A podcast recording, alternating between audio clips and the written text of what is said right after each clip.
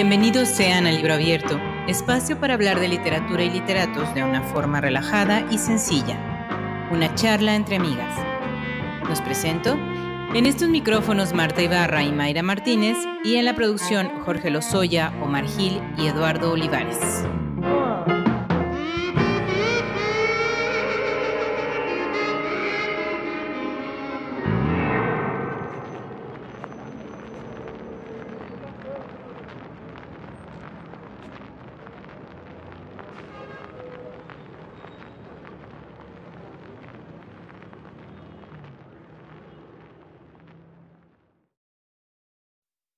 En la historia de la literatura existen escritores que dejan una huella indeleble en el tiempo. Su genialidad y su magia nos atrapan y en ocasiones nos llevan con su obra a adentrarnos a un mundo de magia y realidad, aunque parezca imposible. Nuestro invitado es un escritor inigualable. Su obra ha trascendido el tiempo y al igual que sus personajes, renace una y otra vez para seguirnos maravillando. Y así, sin más, y con este fragmento de Pedro Páramo, comenzamos. Allá hallarás mi querencia, el lugar que yo quise, donde los sueños me enflaquecieron, mi pueblo, levantado sobre la llanura, lleno de árboles y de hojas, como una alcancía donde hemos guardado nuestros recuerdos. Sentirás que allí uno quisiera vivir para la eternidad. El amanecer, la mañana, el mediodía y la noche, siempre los mismos, pero con la diferencia del aire. Allí donde el aire cambia el color de las cosas, donde se ventila la vida como si fuera un murmullo, como si fuera un puro murmullo de la vida.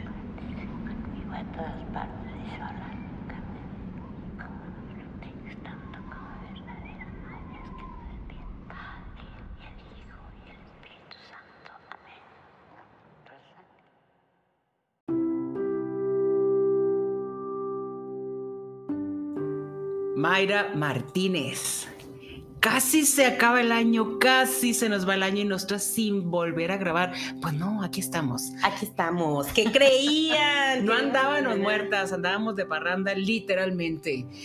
Y literariamente. Y literariamente. sí, es cierto.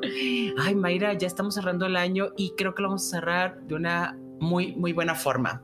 Hablando de, nuestro, de nuestra chamba, de esta cosa tan bonita del libro abierto que estamos haciendo con libro abierto, lo vamos a cerrar hablando de Juan Rulfo. Wow. Juan wow, wow, wow. Creo, Marta, que, bueno, bueno, creo que ahorita lo estábamos hablando detrás de cámaras, este, que conocíamos su obra, pero no lo conocíamos tanto a él. No.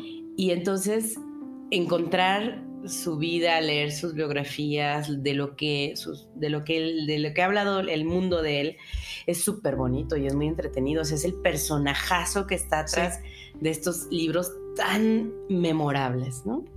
Pero además es una historia de vida que se construye a través de lo que los demás dicen de él, porque él parece ser que dijo poco o no dijo nada de su vida, era demasiado celoso de su privacidad. Era, demasiado. su vida, ¿no? Ajá. Literal. A ver, Mayra, ¿cómo empieza libro abierto cada vez? Pues con el nombre. Así. Juan. No, y por este es uno de los nombres joya. O sea, creo que ha habido otro que tiene un nombre así, ¿no? Que es Sor Juana. Y luego, y luego Juan Rolfo, tenemos seis.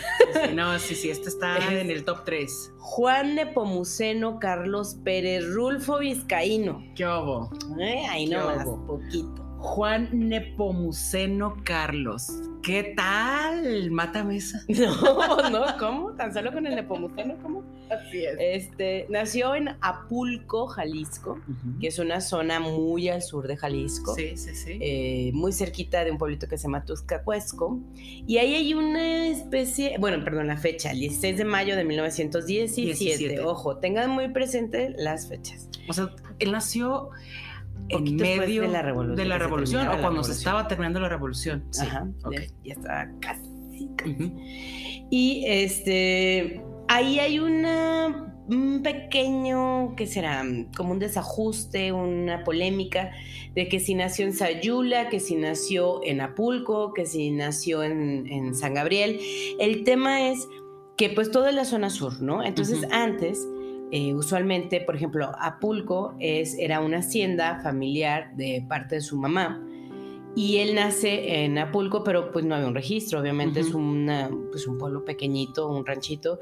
Entonces van en el que en ese momento era la cabecera municipal, que era Sayula, y lo registran ahí. Al parecer esa es como la historia más. Claro. Además era un momento caótico, o sea, cuando se estaba terminando la, la pues una guerra, un enfrentamiento civil, la revolución, este, la revolución mexicana, eh, bueno, de civiles contra contra los civiles, pero pues todo lo que queda es agua revuelta, ¿no? Y nadie sabe ni dónde va, ni dónde, vive, ni dónde están los límites de una ciudad, ni de un municipio, nada. O sea, todo se revuelve, todos los papeles se pierden, todo es como tierra de nadie. Exacto, y ahí en ese huequito nace justamente ¿no? Y también es un límite, es, es un espacio común, o sea que bueno, que está en la frontera de dos estados, ¿no? Está muy cerca de, Colima, pero comparten como el ambiente, la atmósfera, entonces, pues toda esa zona, digamos que es todo tierra es igual. Sí, claro, ¿no? Es territorio Juan Rulfo. Todo, todo, todo. Y bueno, si alguna vez vienen a Jalisco, eh, háganse esa ruta rulfiana que le dicen y van a encontrar, o sea, se van a sentir dentro del libro de El Lleno en Llamas. Sí. Y de Pedro Páramo. Es increíble. La zona sur es súper bella.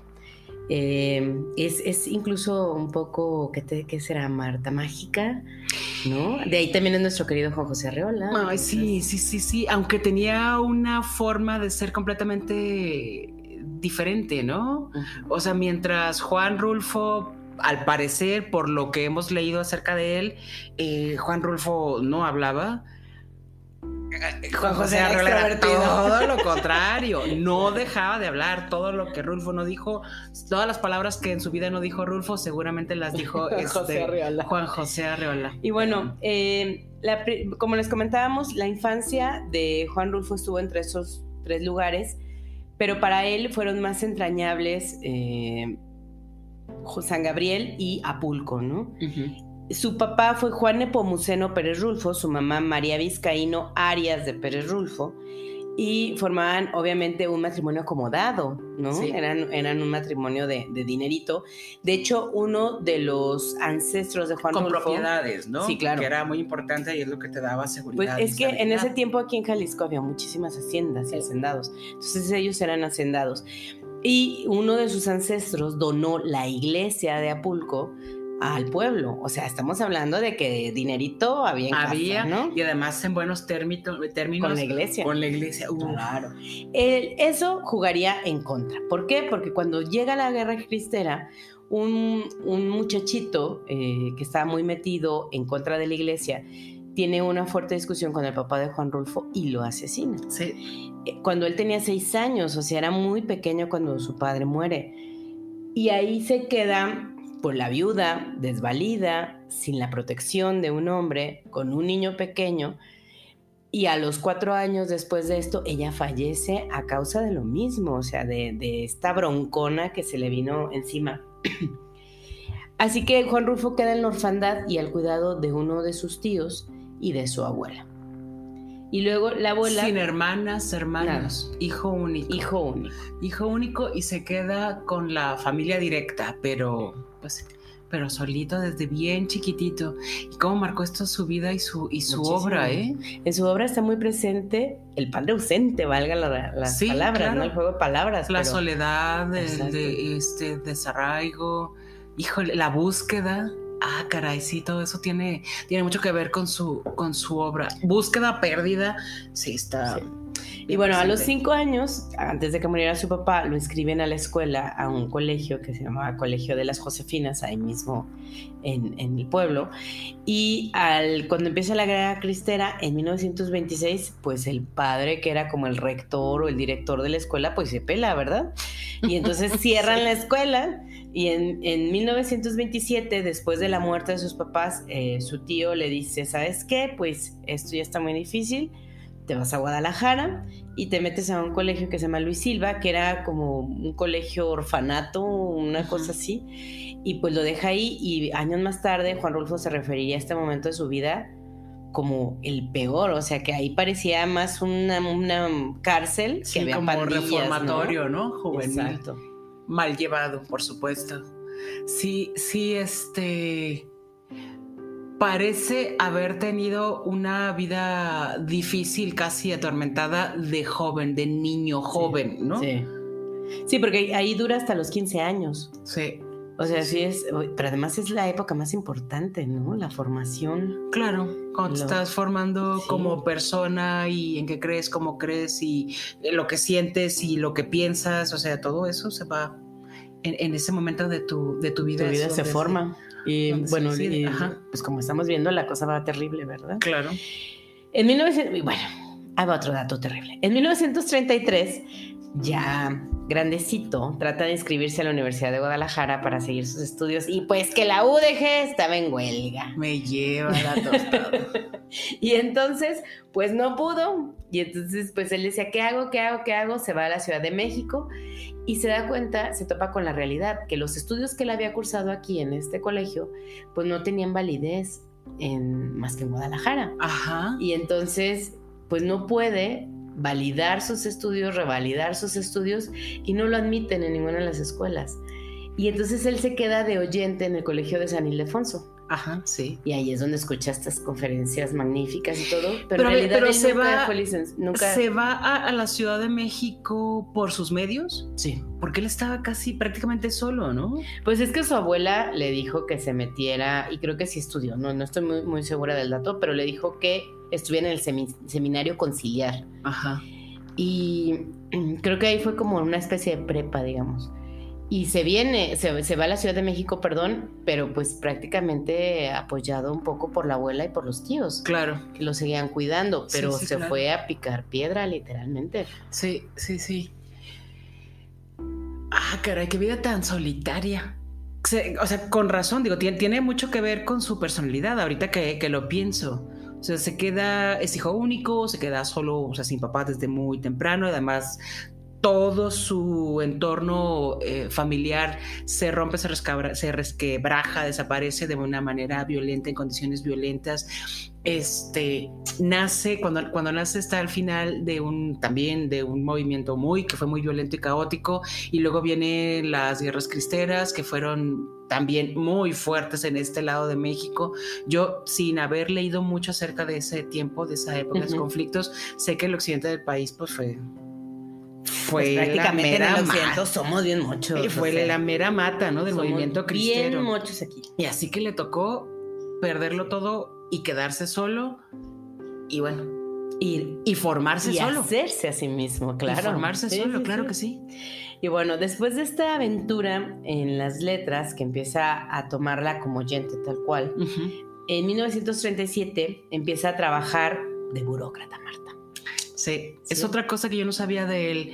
Es tampoco lo que se dice de su vida privada, porque se habla mucho de su obra, a pesar de que escribió poco. Eh, y yo no tenía idea de a qué se dedicaba, o sea, de qué, de qué vivía, cómo se ganaba la vida. Yo no tenía idea, pero además nunca me lo había preguntado.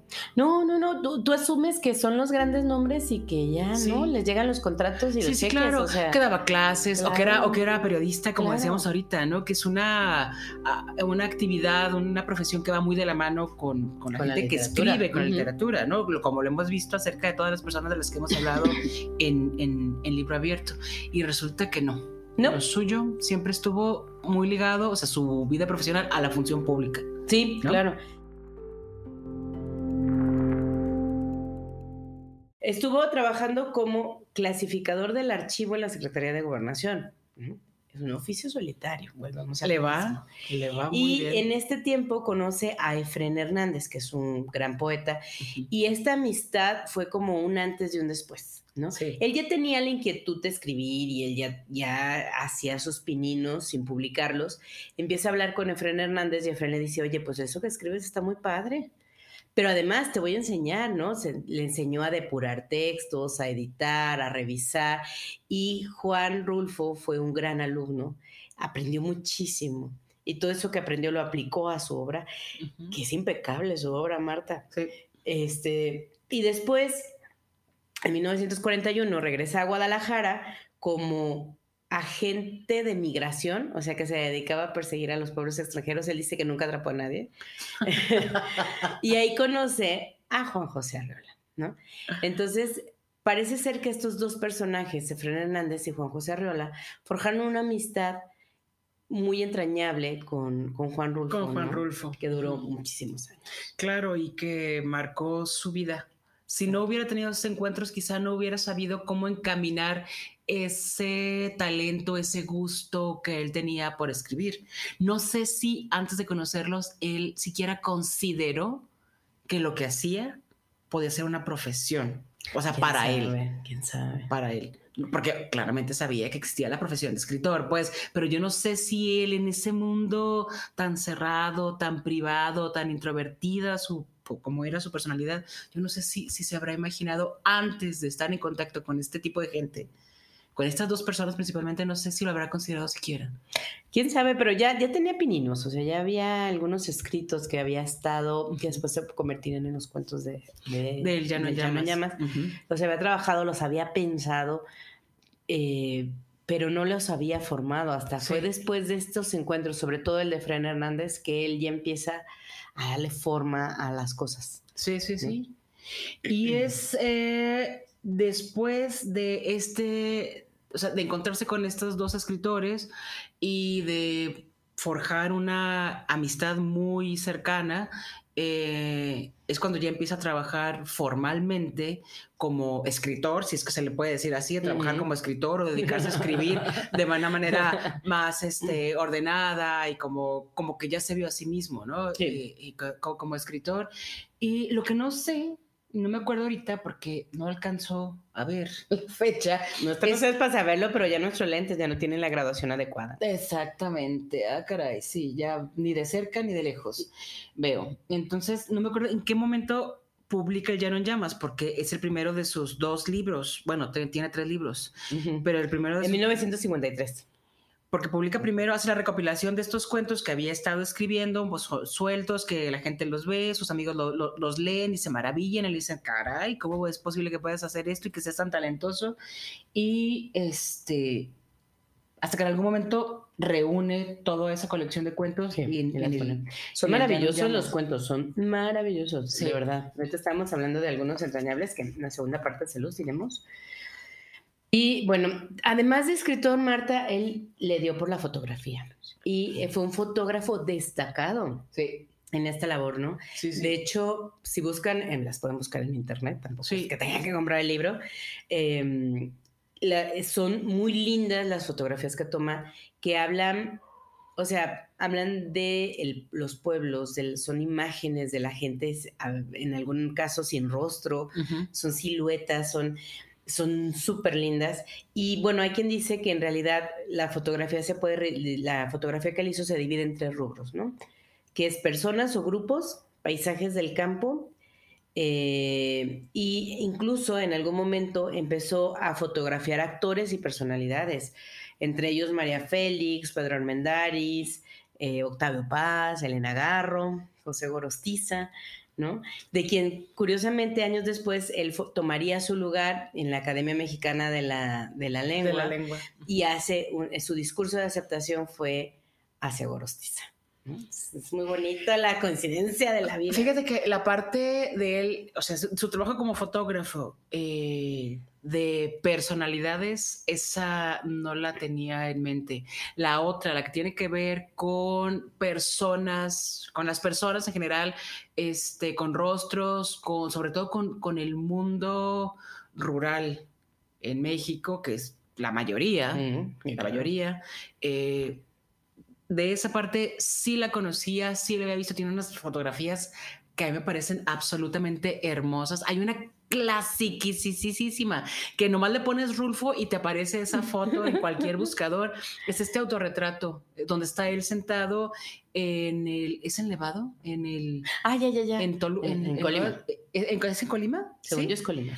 Pero está, bueno, está en alguna elevación montañosa, ¿no? Está, y está sentado, es, una, es un autorretrato, es una foto que me encanta y que me parece que es él, 100%, porque también ser fotógrafo es otra cosa que se hace en solitario. Claro, es...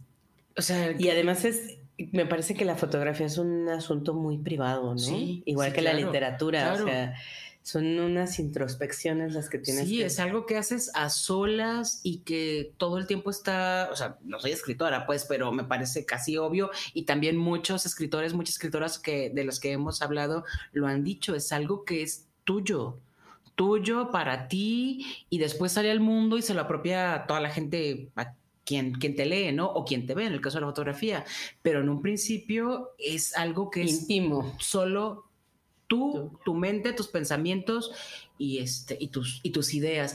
Y esa foto de, de, de la que te hablo me parece bellísima y me parece tan, tan representativa de él. O sea, sí, así me lo imagino. así, claro, así es él. Ajá, así que era así es, él. Que así es él. Y, y luego ves todo lo de los paisajes rurales y empiezas a entender los libros inevitablemente los lees y estas imágenes llegan a tu mente Sí, cuando claro. haces ese match. Sí, por supuesto.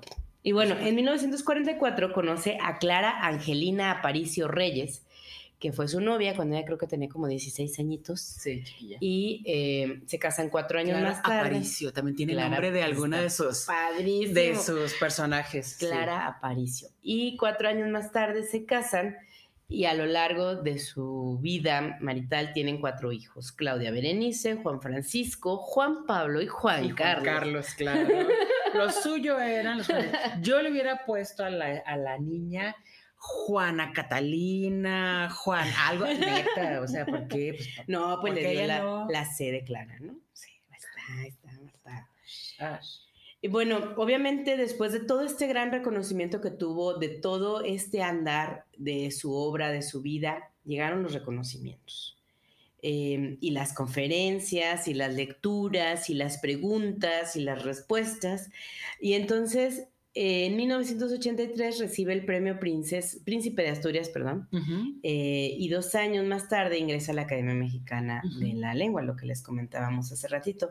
Ese mismo año, la Universidad Nacional Autónoma de México, la UNAM, le concede el doctor honoris causa. Que Sí. Es maravilloso, Marta, porque en un giro del destino inesperado, por, obtiene un doctorado de la universidad a la que estuvo yendo entre la UNAM y San Ildefonso, estuvo yendo de de- Sí, sí, sí, porque no, no, no pudo asistir, a final de cuentas no pudo graduarse, no pudo tener una carrera formal como universitario o de no, no fue, no tuvo un título oficial porque sus estudios no fueron validados, no porque no tuviera conocimiento, no porque no tuviera capacidad, sino por una necedad, Claro. ¿no? De alguien o de una institución.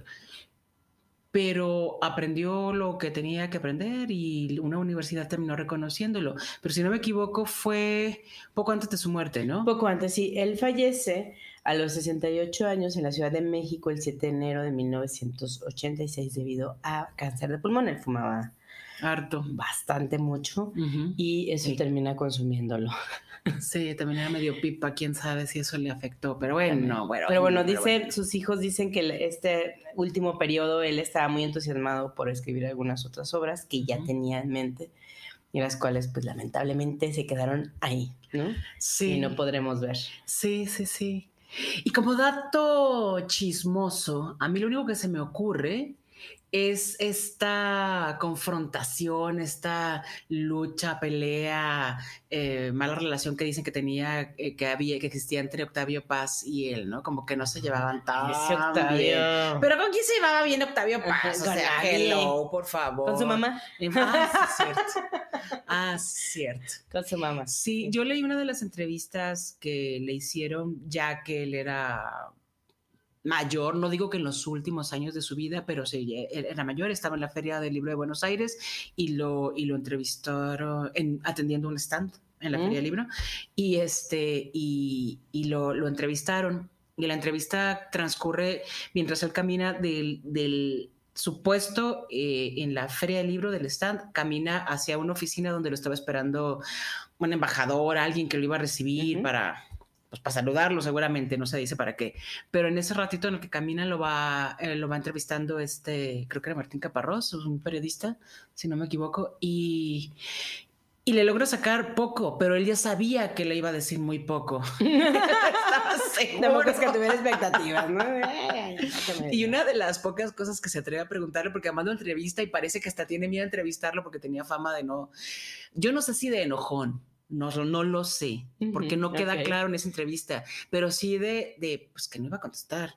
O sea, si no, si no quería, no te iba a contestar lo que le, lo que le preguntaras. y al parecer la gente respetaba esa privacidad, ese celo de su, de su vida detrás del detrás de las cámaras, se puede decir, si se puede decir así, pues.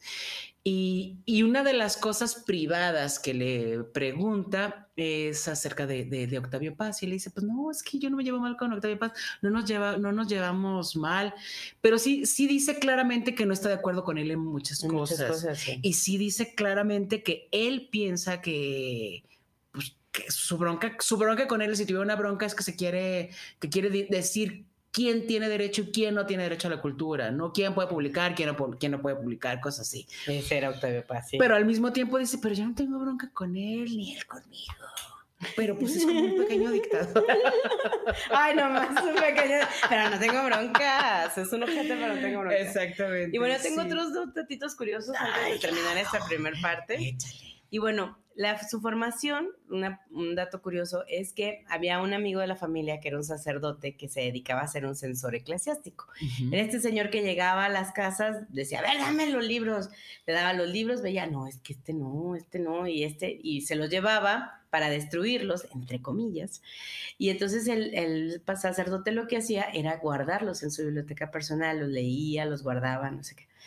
Y entonces, o sea, estamos hablando de los clasiquísimos, ¿no? Alejandro Dumas, Víctor Hugo, toda esta gente que la iglesia no aprobaba. ¡Qué horror! Y que existiera eso. este, Ay, caray. el sacerdote cuando fue la cristiada, pues también se pela y le deja toda la biblioteca a la familia de Juan Rulfo. Guau. Y entonces él llega, empieza a leer, eh, se acerca a la biblioteca, biblioteca, de los libros prohibidos. de los libros prohibidos Wow. y entonces empieza a ver y, lo- y él dice, pues yo me di cuenta que en esa biblioteca había muchísimos más libros profanos que religiosos. Ajá. claro. Y entonces ahí empieza a formarse Juan Rulfo, el libro va. Y otro dato, el sentimental. sí. En, el, en 1974 en Venezuela, alguien le pregunta después de una conferencia por qué había dejado de escribir y es muy chistoso su respuesta porque él dice que el fallecimiento de su tío Celerino lo, lo obligó a dejar de escribir porque era el que le platicaba todo. Entonces, bueno, será verdad, será mentira, era un chascarrillo, eso Sí. nunca lo sabremos. Exactamente. Y bueno, Marta, regresamos a la segunda parte para hablar de su gran, gran obra. Va.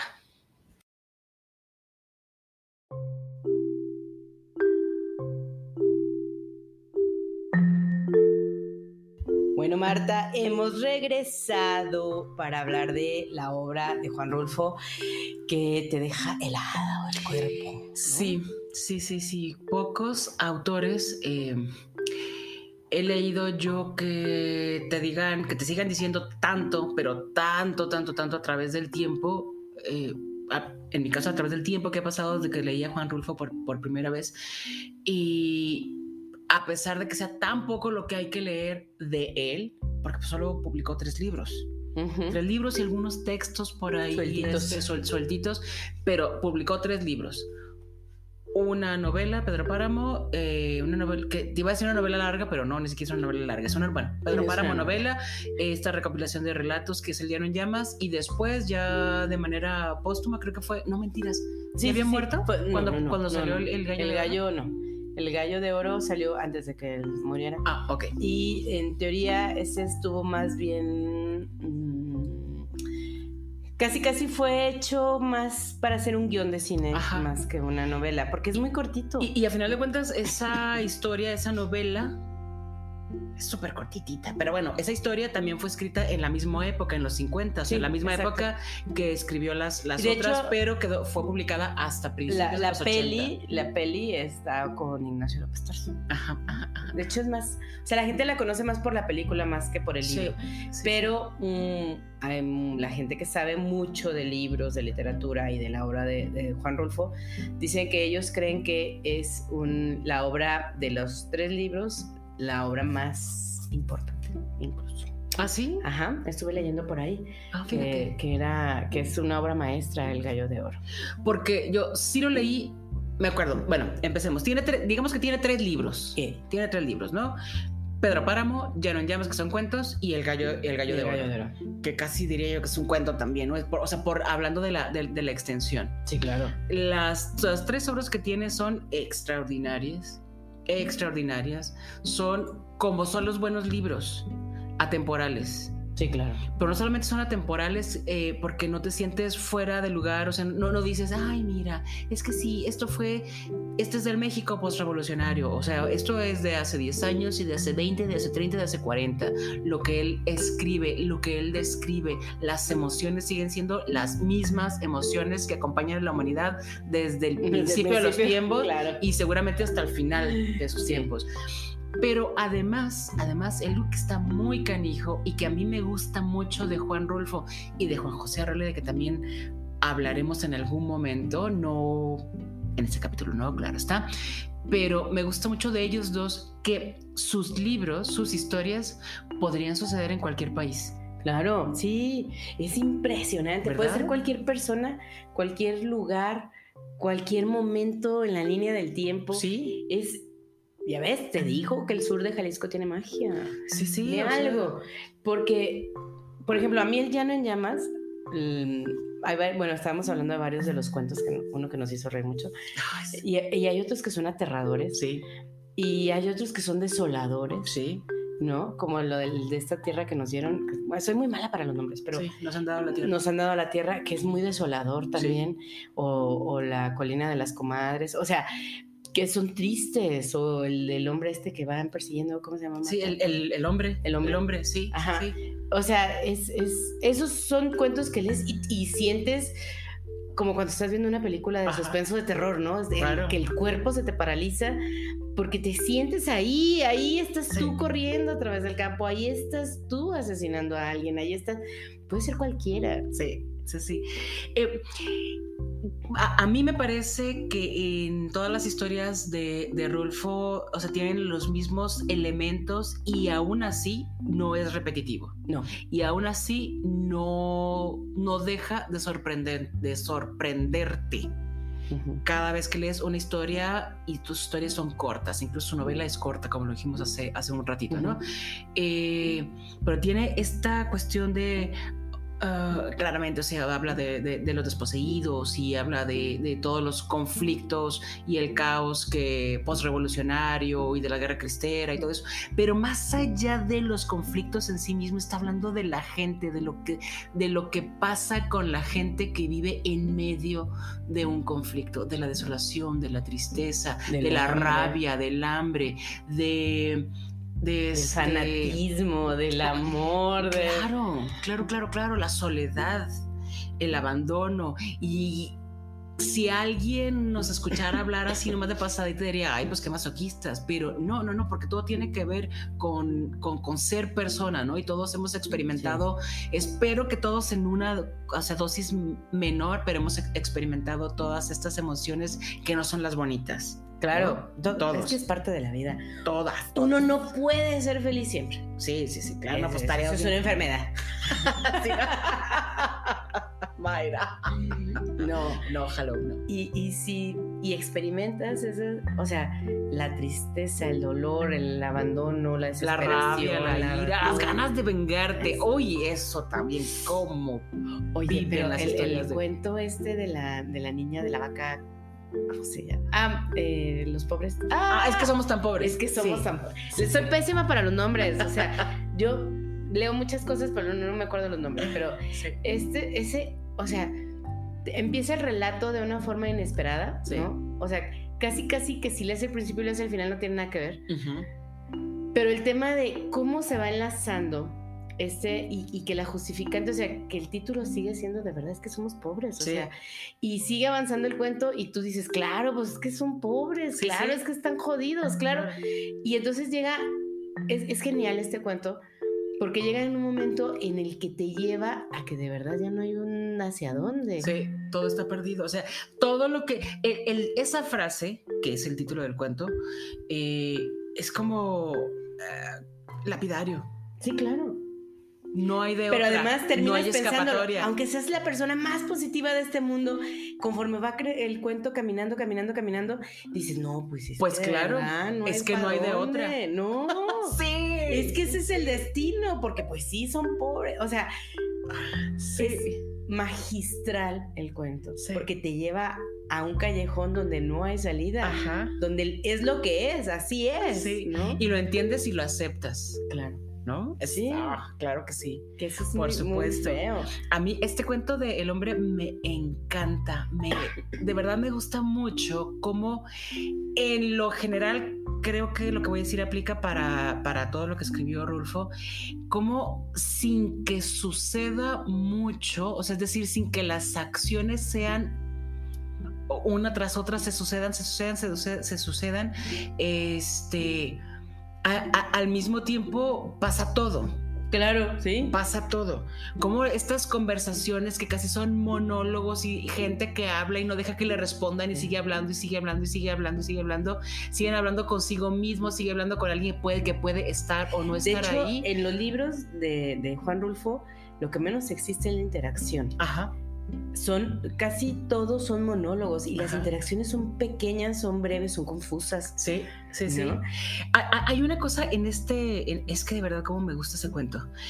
Este hombre que va huyendo de algo y ni siquiera sabes de verdad si está huyendo. Puedes Va- intuir de Ajá, qué. Va oyendo y cómo van cambiando las voces, ¿no? Va el, el hombre que huye, alguien que dices, no, claro, es que esto lo está, lo está siguiendo. Y, y la historia que hay entre ellos, tú la construyes en tu cabeza. Ujú, La ujú. construyes en tu cabeza.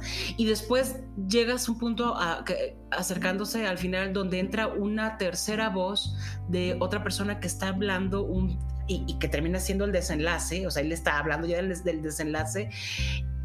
Y entra, si no estás muy lista, no sé si No te pasó, sabes. no te das cuenta No te que ya entró, pero tiene sentido, nunca Claro, pierde sentido. no. Esos saltos que da, o sea, nunca te dejan sin entender qué está pasando. Yo lo tuve que releer.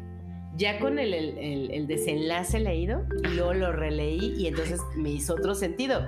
Pero es fenomenal el, el tema de huir y luego parece que él es hablando consigo mismo y luego de repente parece que es él hablando de él mismo. Ajá. Entonces es... oh. Sí, sí, sí. Y, y cómo se conecta el inicio y las frases de inicio de quien nos sigue con el fi, con, con el la final. última imagen de ese, de ese cuento. sí, sí, sí, sí. Es brutal, es tan fuerte, es conmovedor, desde luego. Ay, no. No, no, no. Rulfo tiene una manera de sacudir mi mundo que de Y verdad luego el de Macario. pocas veces. Ay, el de Macario no sé, no sé, no, no sabría describir cuál es la emoción principal que despierta en mí. A mí me despertó ternura. Sí, sí, sí. El, el Sí. personaje Macario me despierta ternura porque es un hombre inocente Sí, que está viendo lo bueno del mundo, pero en realidad el mundo se lo está jodiendo mucho, sí. ¿no? Pero entonces él ve las cosas buenas y el mundo abusa de él y entonces a mí lo que me despertó Macario fue ternura. Y además, y bueno, ternura por él, terror por lo que acontece, ¿no? Sí, es que a mí me, me, me hace sentir algo abrumada por todo lo que está sucediendo sin que él lo vea. Y por otro lado es cierto. Dices, bueno, dentro de esta cosa fuerte que está sucediendo, qué bueno que no se da cuenta y que no sufre. Pero yo no dejo de ver lo que sucede. Y eso es terrorífico. O Sí. sea, eso, ese tema de meterte en la mente de un personaje como Macario, pero además ver el, el- el entorno en el que tiene, eh, eso no cualquiera lo te puede llevar ahí, no, Sí. no cualquiera. Sí, ¿no? sí, sí. Y bueno, ese, ese fue el Llano en Llamas que Ay, no, no, nada más de pasadita. Tenemos que hablar el de chale. Anacleto, Anacleto, Anacleto Morones. Morón, Morones. Morones, Sí. Qué barbaridad. El de Anacleto Morones a mí me da risa de principio a fin. Ay, Yo ni idea Es de, hilarante. tengo si Juan Rulfo pensó que había escrito o se dio cuenta que había escrito algo que iba a dar tanta risa. No lo sé. Pero no es que sea algo cómico, es que es muy realista. muy realista. Y, y es, este me da risa de principio a fin, porque además es muy pícaro, es muy, es, es muy mexicano. Sí, sí, sí. es o sea, muy mexicano, me parece. es esta La actitud gente- de los, de los personajes. Bueno, los personajes así de pasaditas se los decimos son un- 10 mujeres totalmente cristianas, de estas que traían el escapulario Devotas gigante católicas, en el ajá. pecho. Y luego este es este hombre que es pues que será como un pues un gandallita, ¿no? Sí, claro, es, es un gandallita que se formó bajo la sombra de un gandallota. Un gandallota. Un gandallota además que, que le, que le termina dando a la hija. Sí, que- sí, sí. Porque además convence a todo el mundo que es un santo. Claro, eso.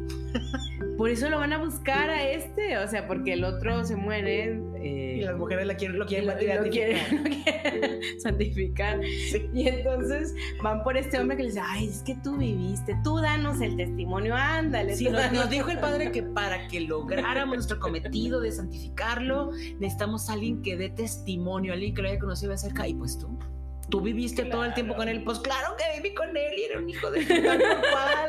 No, no, no, tú, tú eres como el Pero demonio. luego- pues sí, porque soy igual que él. Pero Pues, poco a poco empieza así, ¿no? Así de- a decirles cositas, a ver, así como ya que se vayan estas súper viejas. hábil el canijo y te deja ver cómo era entonces ese tal Anacleto, claro. que además era el niño, El niño Anacleto. Es que es fabuloso porque además después las, las señoras estas le dicen, dice, oigan, pero pues ¿cómo que santos y con todas ustedes se acostó, ¿no? Y entonces, no, era la santidad, la, la, ¿qué? la, la beatificación, la no sé qué, el que él nos tocara y nos abrazara. Y, o sea, no. No, conmigo no, a mí nada más me consoló, ay, pues sí, porque ya estabas bien pasada, ya a él le estaban tiernita, tiernita, tú ya te, te habías pasado de tu este. Sí, No, pero me consoló, ah, es muy chistoso. Es muy chistoso. Muy Ay, no, es chistoso. buenísimo. Y es el último Sí. cuento del... del- Sí, sí, sí. La, el, el Llano en Llamas de verdad no tiene desperdicio No. y te hace pasar por todas las emociones, pero mantienen un ambiente en común, a mí me parece, ¿no? Ese Sí. ambiente de esa región del que hablábamos al Sí, sí, principio. sí. Es que es una región linda, pero a la vez es una región seca. Sí. Es como... Hay, hay, hay un vacío, hay un silencio que también tiene mucho que ver con la personalidad de Rulfo, insisto. No sé, no sé. Sí. Y bueno, después de mil- en 1953 sale El Llano en Llamas. Antes de que saliera ya la versión de- del libro, digamos, él estuvo escribiendo los cuentitos separados en diferentes revistas, en eh, columnas, en así, ¿no? Sí, publicándolos por por- sueltos. En, en diferentes lugares y luego ya hace este, esta cosa. Y después en 1955 sale a la luz Pedro Páramo, pero ojo, Pedro Páramo se gestó durante siete años. ¡Siete años, Marta! Ya deberíamos estar escribiendo un libro. Eh, y tuvo varios títulos tentativos como Una estrella junto a la luna, que este título tentativo se lo da. Hay un libro que existe que se llama... eh, ay, ay, ay, ay, se me está yendo. Son... Ah, Aire de las Colinas, cartas a Clara. Y son las cartas que Juan Rulfo le escribe a Clara durante toda su vida marital. Y entonces en una de estas cartas le dice, oye, ¿sabes qué? Estoy escribiendo algo muy padre. De hecho, en, hay, hay- muchas revistas que tienen fragmentos del libro, todavía sin gestarlo como un libro completo. Sí. Y eh, bueno, se iba a llamar Una estrella junto a la luna, Murmullos o Comala. Al final termina llamándose Pedro, Páramo, ¿no? Como uno de sus personajes Como- principales. Oye, Ajá. Pedro Páramo. Pedro Páramo, hijo de su tal por cual. Eh, Brutal, brutal el personaje. Bárbaro. malote. Sí. Pero además uno se termina como medio enamorando del Pedro. Ay, Dios mío, sí que dice eso de nosotras. Bueno, de que lo lea, pues sí, qué barbaridad. Que le terminas encontrando justificaciones. Ay, caray, hijo de Qué tal por qué. Porque bueno no es. no. Bueno no Al respecto de esta novela, que fue un hito en la historia de la literatura. Y sigue siendo. y sigue siendo. O sea, le sigue volviendo, volando la peluca a todo el mundo. Jorge, Jorge Luis Borges, ahí nomás, Escribe, Pedro Páramo es una de las mejores novelas de la literatura de lengua hispánica y aún de toda la literatura. Sí. Eh, Jorge Luis Borges tenía una biblioteca, pero además tenía una biblioteca personal, suya de él, suya y cerquita. Y este libro de Pedro Páramo estaba en esa biblioteca sí, sí. personal chiquitilla. O sea, le pareció tan bueno que dijo, merece estar en mi biblioteca Claro. personal. Y es que de verdad es buenísimo. De hecho, Carlos Fuentes escribió un ensayo en francés que publica, no me sé el nombre de la revista, eh, y entonces él gana un premio con este ensayo que escribe sobre Pedro Páramo. Sí, sí, sí. ¿no? García Márquez también dice que uno de sus amigos subió corriendo a su departamento, le entrega el libro, lo lee, dice, Tenga no. para que se eduque. más o menos. Palabras más, palabras menos. Tenga, mi hijo, para que termine. Este, y entonces lo lee él dice que en una sola noche, dice, yo creo que sí, porque es muy cortito, sí. son 110 y cochitos de páginas. Lo lee en una sola noche y dice, no, y agarra el llano en llamas y lo lee y dice, no, o sea, ¿qué estoy haciendo con esto? Y es que, bueno, hay muchas voces que dicen que el que inaugura el género de realismo mágico es Juan Rulfo. Así es. ¿no? Y Elena Garro. Pero, este, entonces, y, es que de verdad el libro no lo puedes soltar. Pero además, no sé si te, te pasó, Marta, a mí me pasó. Cuando me ponía a leer el libro, nada más existía ya. Querías estar ahí. Querías estar con esta gente que no sabe si está viva, si está muerta, en qué momento murieron, si ellos mismos saben si están vivos o están muertos. Es increíble. Sí, la, la, forma de escribir de él también este, es. A mí me parece impecable. Ya no, no, no soy crítica, no somos críticas, pero este hablamos de lo que nos gusta y de, lo que comprendemos, ¿no? Entonces, a mí me parece impecable, de verdad, no le sobra una palabra, no le sobra un punto, no le falta una coma. Y tienes, eh, tiene esta estructura que si la trato de explicar suena complicada porque las voces cambian, cambia el, eh, quien está narrando, primero es un, personaje, después es otro, pero al mismo tiempo no, no, no te pierdes. O sea, si lo explicas podría parecer caótico, pero cuando lo lees tiene total y completo sentido, la forma en la que va pasando la voz de uno a otro, de uno a otro, de uno a otro, ¿no? Este... Y además el tema de los, de los sucesos, ¿no? Por ejemplo, está la muerte de Miguel Páramo, pero al principio de la novela te hablan de Miguel Páramo como un fantasma. Y luego conforme vas moviéndote la novela, Miguel Páramo está vivo. Sí. Y entonces es, como les decíamos al principio, es este renacer de sus personajes que ocurre durante toda la novela. Sí, sí, sí. Es impresionante, sí. ¿no? Es, es, wow. Sí, a mí me parece una historia extraordinaria, un libro de verdad que como pocos eh, se han quedado conmigo desde, o sea, la, la, historia se ha quedado conmigo desde la primera vez que la, que la leí. O sea, me dejó con la boca abierta, con los ojos pelones. ¿Qué pasó?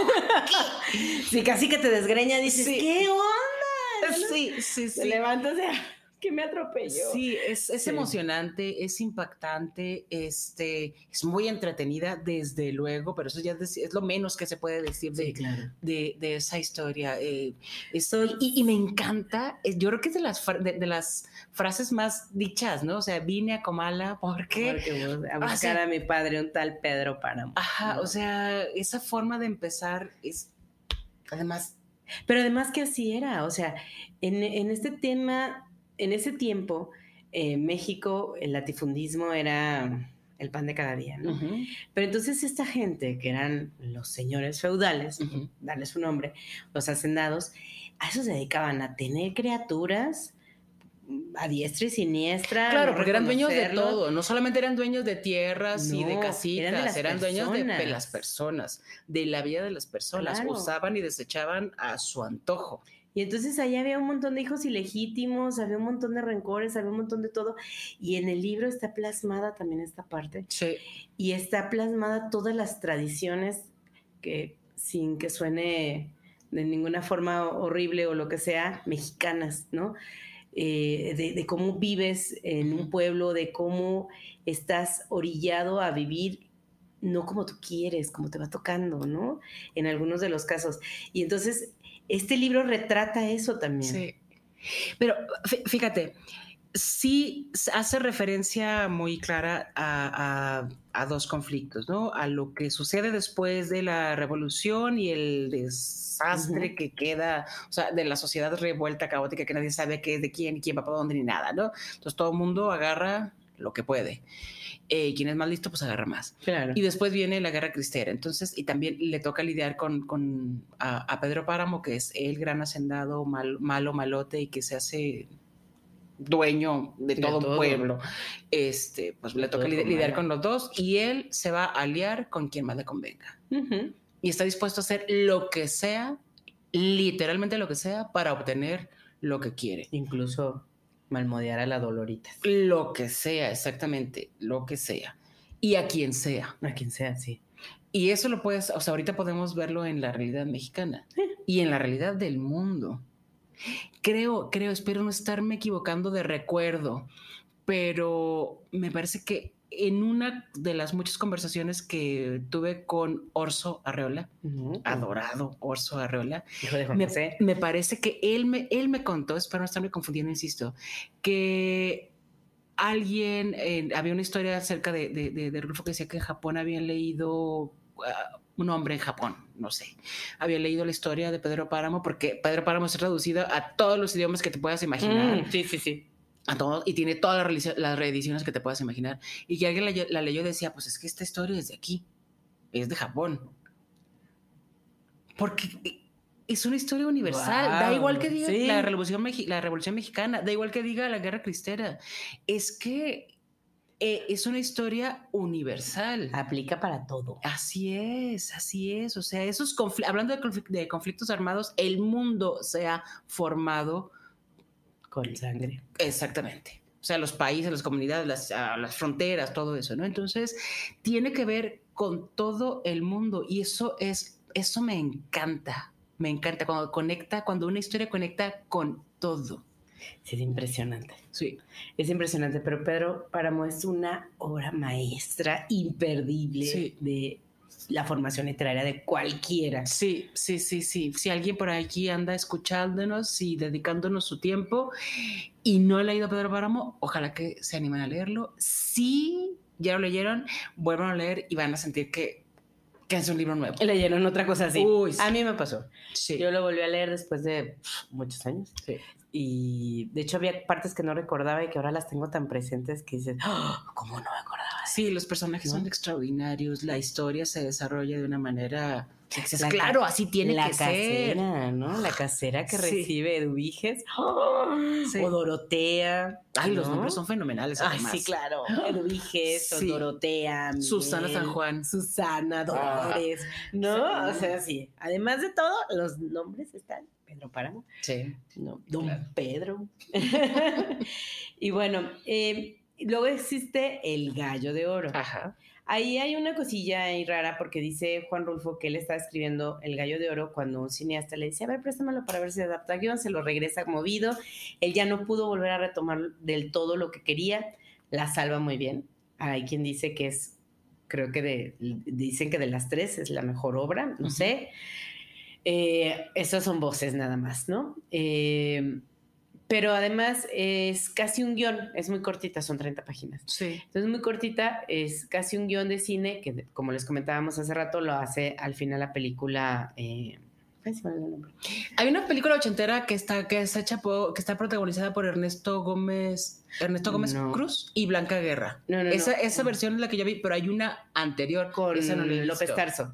Esa yo no la he visto. La anterior es con López Tarso. Y trata de, un tema tal cual de peleas de gallos. Eh, hay una prostituta involucrada, un hombre que es un pregonero y un, y un, este, un gallero.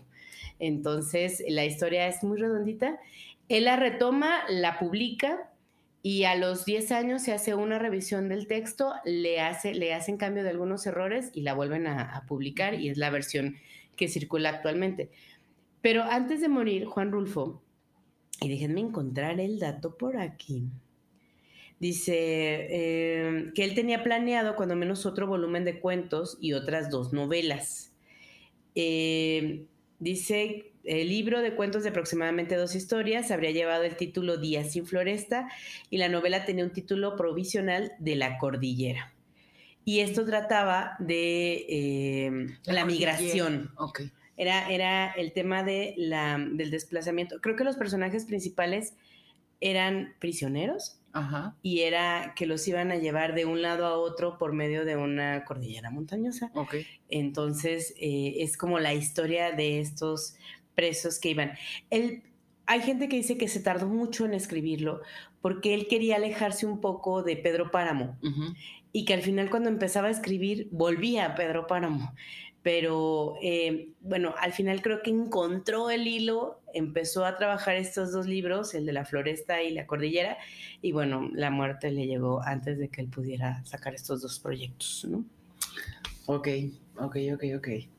Pues a mí eh, el gallo de oro me es una historia que me gusta mucho y sí creo que está muy bien lograda y toda la cosa. Vi la versión cinematográfica de Ernesto Gómez Cruz, este, pero Pedro Páramo sigue siendo mi campeona. Sí.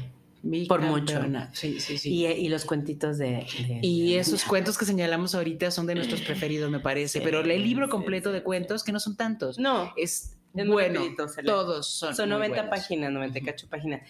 Y bueno, hay uno que me, me da mucha risa.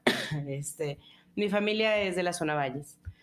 Y eh, bueno, eh, había una tradición que era ir a Talpa caminando. Ah, sí. Y entonces hay un cuento que se llama Talpa, que cuenta un poco este peregrinaje de una Sí. forma muy absurda, muy chistosa sí, sí, también. Son muchos, muchos kilómetros que hay que caminar para llegar a ver a una virgen que es muy famosa. que es muy famosa, que es muy milagrosa además. Y entonces el tema es que va esta trío chistoso haciendo esta peregrinación. Entonces, también, también te toca un poco este tema de las tradiciones Sí. y de las historias que son familiares que luego Sí. ya de repente ves que son más amplias, ¿no? Ajá, sí, sí, sí. No, no hay manera que- de que alguien no se sienta identificado, a mí me parece. Sí, claro, ¿No? en lo que sea. O sea, Sí. que tienes que...